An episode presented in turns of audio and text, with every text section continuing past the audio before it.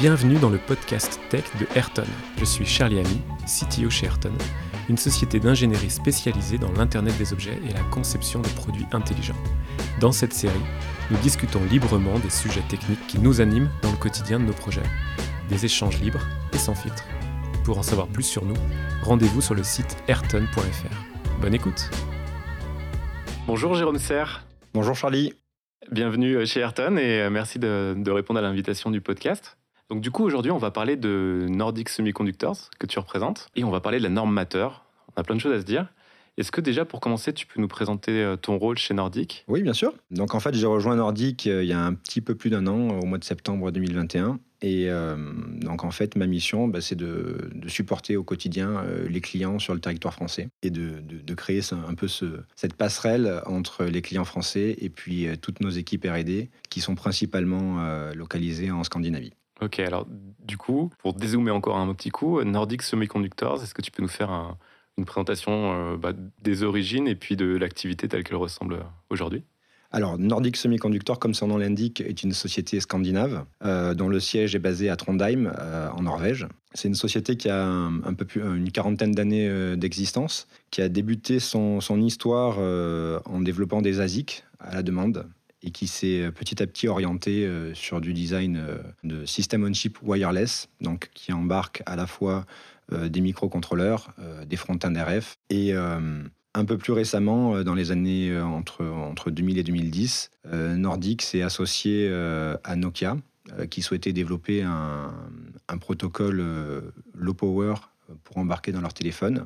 Et donc, ils se sont associés pour développer euh, ce qui s'appelait à l'époque le Wibri et qui est devenu, enfin, qui a été réintégré en fait euh, à la norme, au Bluetooth SIG, qui est l'organisme qui gère la norme Bluetooth, euh, sous le nom de Bluetooth Low Energy. Donc Nordic a vraiment participé, co-développé ce standard, ce qui explique un petit peu la, position de Nordic sur le Bluetooth Low Energy, donc très en amont avec voilà, du silicium et des solutions, une solution globale qui sont souvent en avance de phase euh, dans l'industrie. Et donc voilà un petit peu comment Nordic a, créé son succès et son nom euh, dans le, dans le monde du wireless. Alors après, plus récemment, euh, Nordic s'est un, petit peu développé. vous êtes diversifié. voilà, tout à fait. On a, on a souhaité diversifier l'offre et, ne pas être uniquement un fournisseur de silicium orienté Bluetooth Low Energy. Et donc aujourd'hui, on se positionne un peu comme un one-stop shop dans les connectivités wireless en proposant à la fois du 2 Giga 4 multiprotocole, du Wi-Fi et maintenant du cellulaire aussi.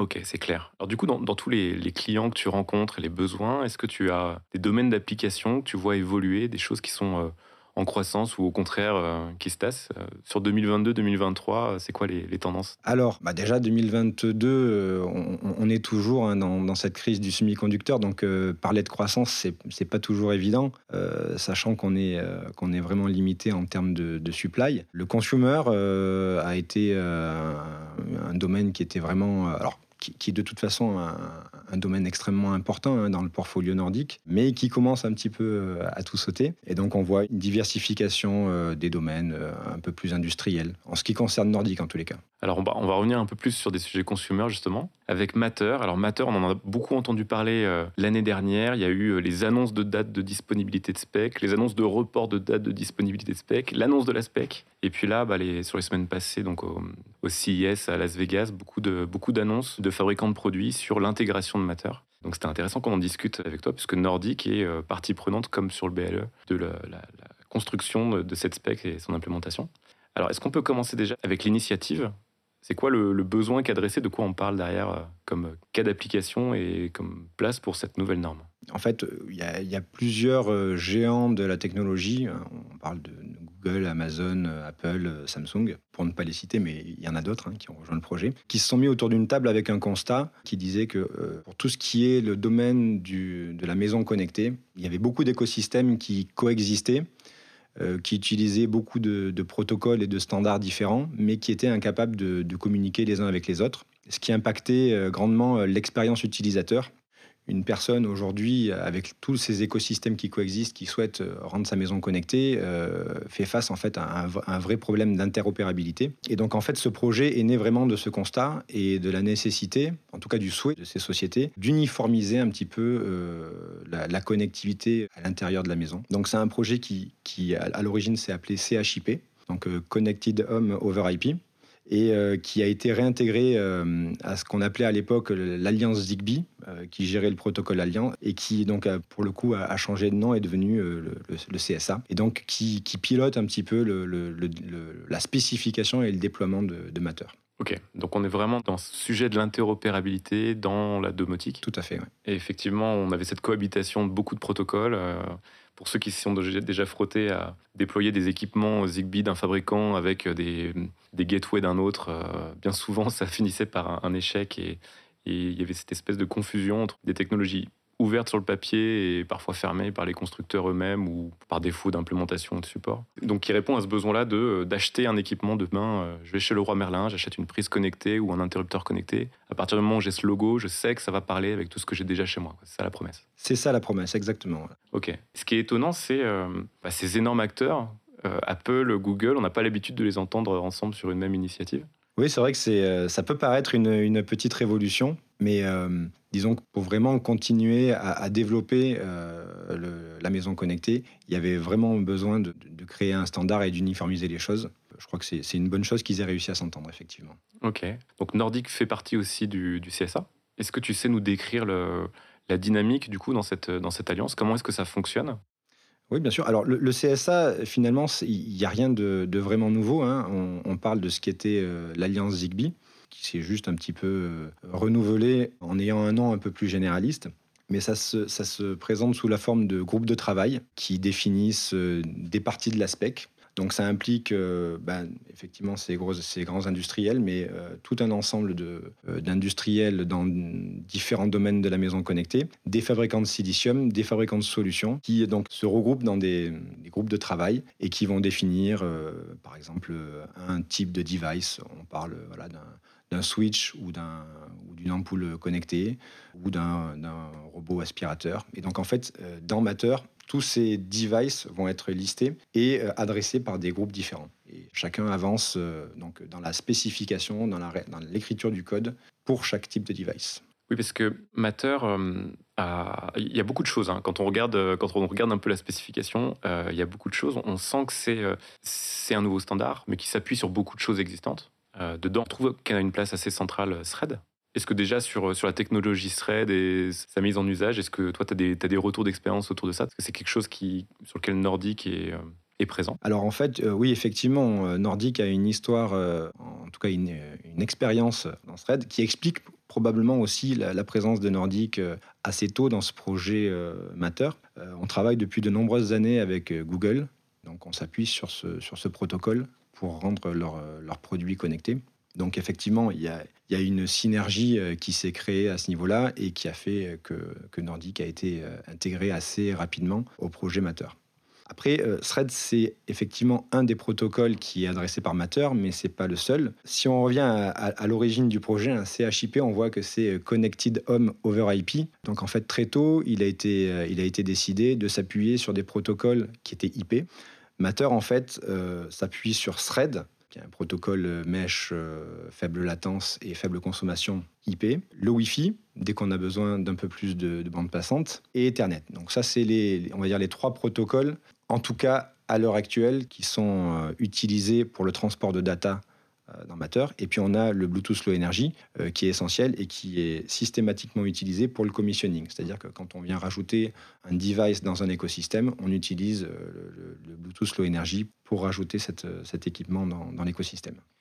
C'est vrai, il y a énormément de choses dans Matter. Donc il y a cette partie commissioning qui est, très intéressante puisque bah, nous-mêmes sur nos projets Ayrton de produits grand public, quand on installe un équipement dans sa maison. On a fait des sujets, par exemple, sur des, équipements qui mesurent euh, la qualité de l'eau dans des piscines. Quand on a ce type de produit chez soi, bien souvent, on va vouloir le connecter au Wi-Fi de la maison pour qu'il y ait un accès à Internet, qu'il y ait un lien avec un cloud, typiquement euh, fabricant. Et il y a toujours cette problématique de comment je passe d'un équipement que je sors de son carton à un équipement qui est connecté à mon réseau, sachant que dans l'idée, bah, c'est vraiment un objet connecté, qui n'a pas forcément toute une interface. Je ne vais pas pouvoir avoir un clavier et puis annoter euh, le code de mon Wi-Fi. Et donc la réponse à ça, bien souvent, c'était une application mobile compagnon qui va parler sur du Bluetooth avec l'objet pour lui donner accès à mon Wi-Fi. Et Matter, ce qui est très intéressant, vient standardiser cette partie-là. Ça fait partie de la norme. Tout à fait, c'est ça.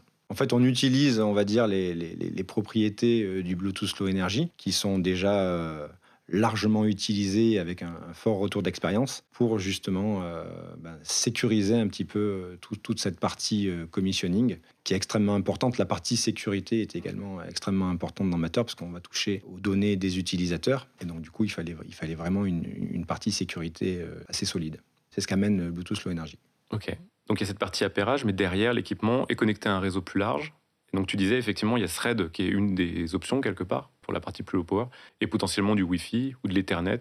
Et puis au-dessus de ça, du coup, il y a des stacks IP, IPv6 même. Et au-dessus de ça, on va voir, on va rentrer dans des choses très haut niveau applicatives qui rentrent dans des data models de constructeurs et donc c'est là où il y a ces groupes de travail, j'imagine, qui vont travailler sur, euh, bah, voilà, travailler toute la problématique des data models de du chauffage. C'est pas le même groupe que le groupe qui s'occupe des éclairages, qui s'occupe euh, de ce genre de sujet. C'est exactement ça en fait. Euh, Matter finalement, c'est une couche applicative qui vient se positionner au-dessus de protocoles standards comme on les a nommés, euh, Thread, euh, le Wi-Fi et Ethernet, et qui vient définir des, modèles de device. Et ce qui permet en fait qu'un équipement, euh, s'il utilise Thread ou le Wi-Fi, puisse être interopérable. Et c'est cette couche applicative justement qui permet cette interopérabilité et la définition de ces, de ces devices. Donc aujourd'hui, dans la release 1 hein, qui a été faite fin d'année dernière, en, en, novembre 2022, on a un ensemble de devices qui sont déjà définis et de manière biannuelle, les industriels et les groupes de travail vont pouvoir venir rajouter euh, des nouveaux types de devices qui seront issus du travail de, différents groupes de travail. Ok, donc du coup, sous la bannière du CSA, on va retrouver des acteurs qui sont très technologiques, comme peuvent l'être Nordic, des acteurs un peu système d'exploitation ou côté user, tels que Apple, Google, et des fabricants très spécialisés sur certains métiers. Oui, c'est exactement ça. Et c'est même le cas au sein de chaque groupe de travail. C'est-à-dire que dans chaque groupe de travail, pour chaque type de device, on va retrouver des spécialistes d'un domaine. On va prendre l'exemple d'un aspirateur autonome. On va avoir un ou plusieurs acteurs euh, de ce secteur-là, un ou plusieurs fabricants de silicium et évidemment euh, voilà, les différentes euh, briques techno qu'on va pouvoir retrouver dans, ce type de solution. Et c'est ce travail collectif qui va aboutir à terme à une spécification et à un code disponible qui pourra être utilisé. Donc du coup, Matter, bon, ça, fait, un certain temps que c'est en préparation, et quand bien même la diffusion de la spec, elle, a été un peu retardée, euh, on voit déjà des produits annoncés et des choses euh, qui semblent disponibles dès maintenant euh, sur Matter. Est-ce que tu saurais nous faire un, état des lieux de bah qu'est-ce qui est disponible tout de suite, qu'est-ce qu'on va voir de Matter à court terme?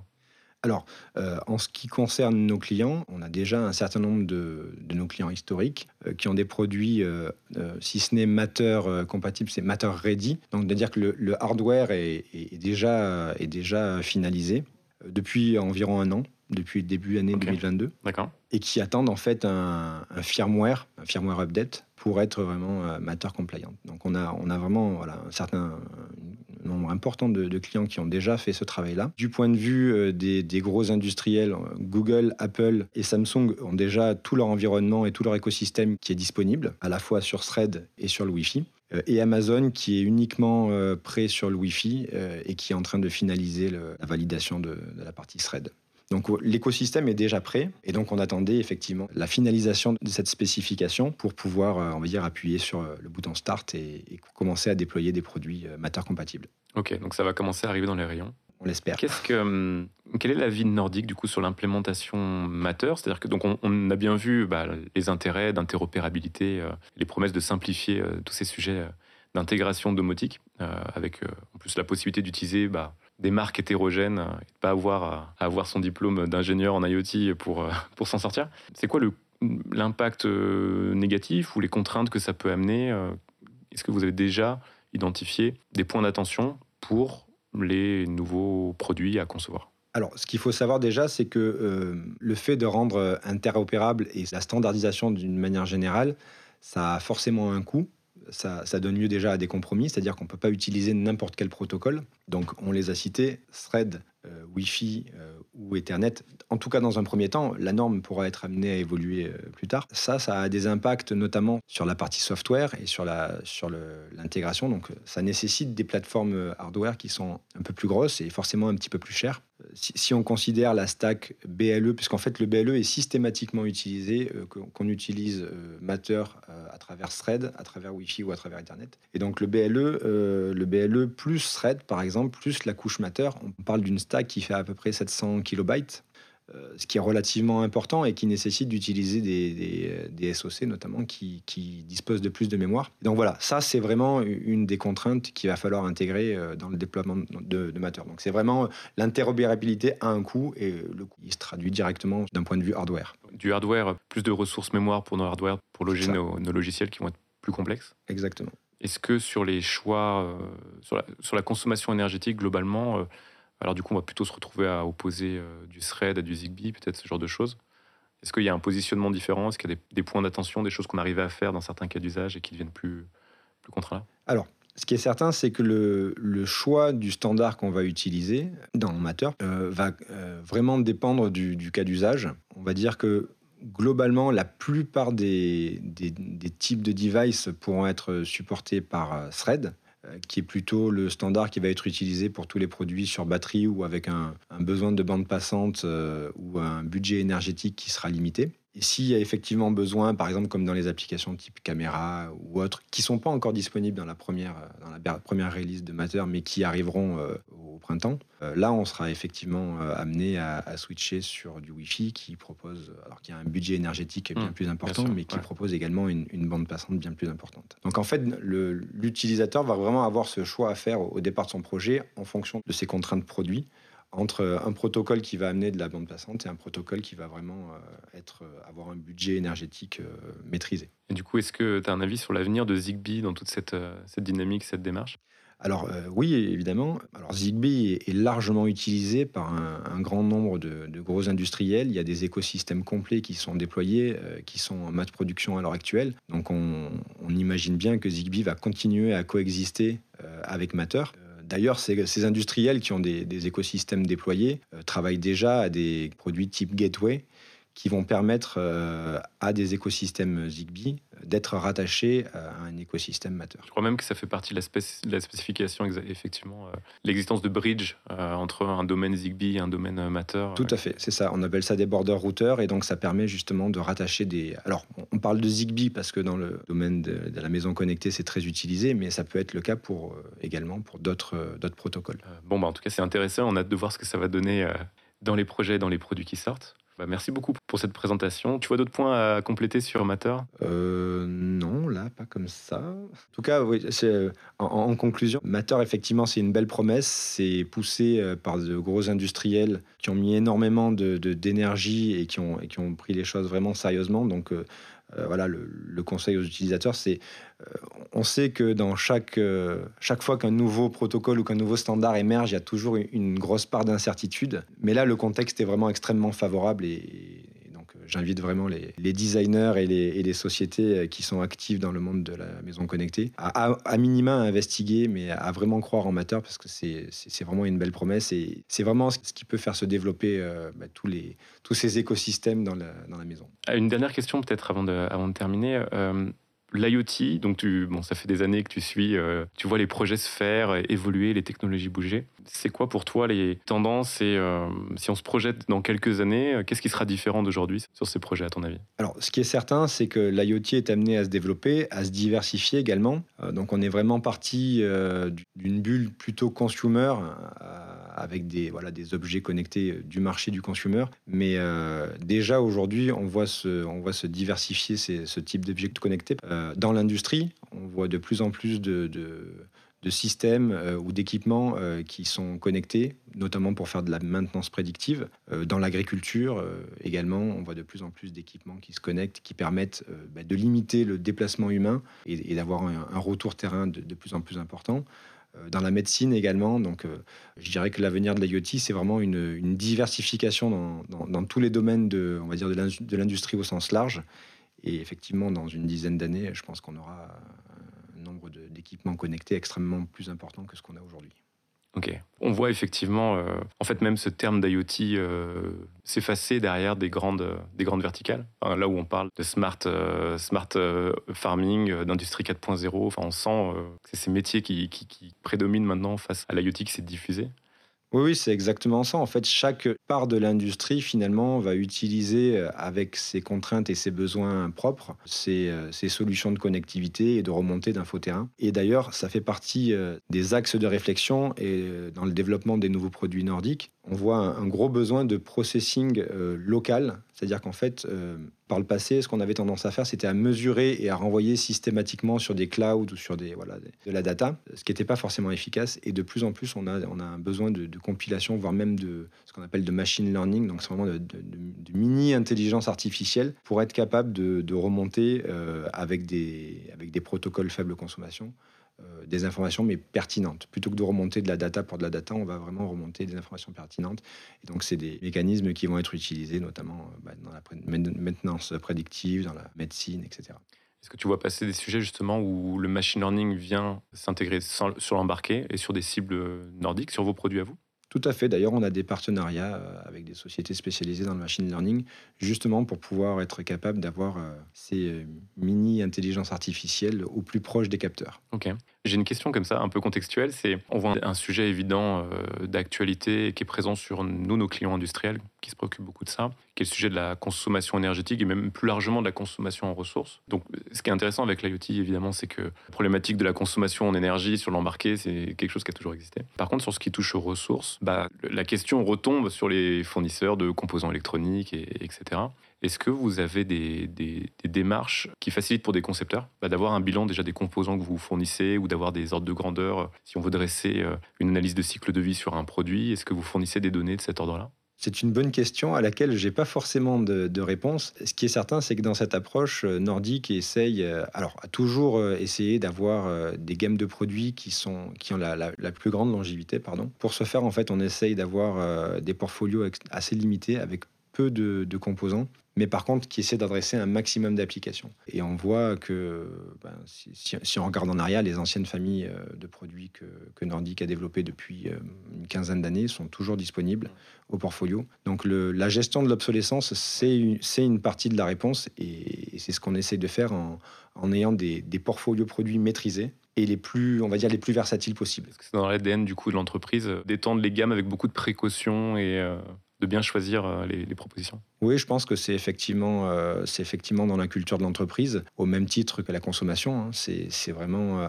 un des créneaux forts de, de Nordic, d'essayer de développer des produits qui sont les moins énergivores possibles. Ça fait partie vraiment de l'ADN et c'est dans les têtes de tous les designers à chaque nouveau développement d'essayer d'avoir le, le, SOC ou le, ou le système in package ou le, ou le module le, le, plus efficace énergétiquement possible. Euh, donc voilà, ça, ça, fait partie d'une culture un peu plus globale. Ok. Et du coup, c'est quoi l'avenir pour Nordic, euh, la stratégie sur les prochaines années euh, Qu'est-ce qu'on va voir apparaître? Est-ce qu'il y a des, des, nouveautés, des nouveaux axes ou des orientations qui sont Oui, bien sûr. Donc déjà, récemment, Nordic a, a annoncé son premier companionship Wi-Fi, donc qui vient compléter le portfolio. Jusqu'à maintenant, on avait du, vraiment du, du 2 Giga 4 multiprotocole dont on a parlé largement tout à l'heure, du cellulaire, donc du LTEM et du NB-IoT. Encore une fois, vraiment des protocoles qui sont orientés très faible consommation. Et donc le Wi-Fi vient un petit peu compléter le, portfolio pour avoir une offre un, petit peu plus globale. À court terme, on va, on va avoir l'apparition d'une nouvelle famille euh, de Giga 4 euh, qui, est, euh, qui, est basée sur un, nouveau process 22 nanomètres. Et ça sera le, le, sujet majeur 2023 chez Nordic, donc l'arrivée du, du NRF 54 qui va prendre la, suite du NRF 52 et du NRF 53. Ok, bon, bah, plein de belles choses en perspective. Jérôme Serre, merci beaucoup. Ben, merci à toi. et puis à bientôt. L'épisode est terminé, j'espère que ça vous a plu. Si c'est le cas, partagez le podcast autour de vous. Si vous voulez en savoir plus sur Ayrton, rendez-vous sur notre site ayrton.fr. À bientôt pour un prochain épisode.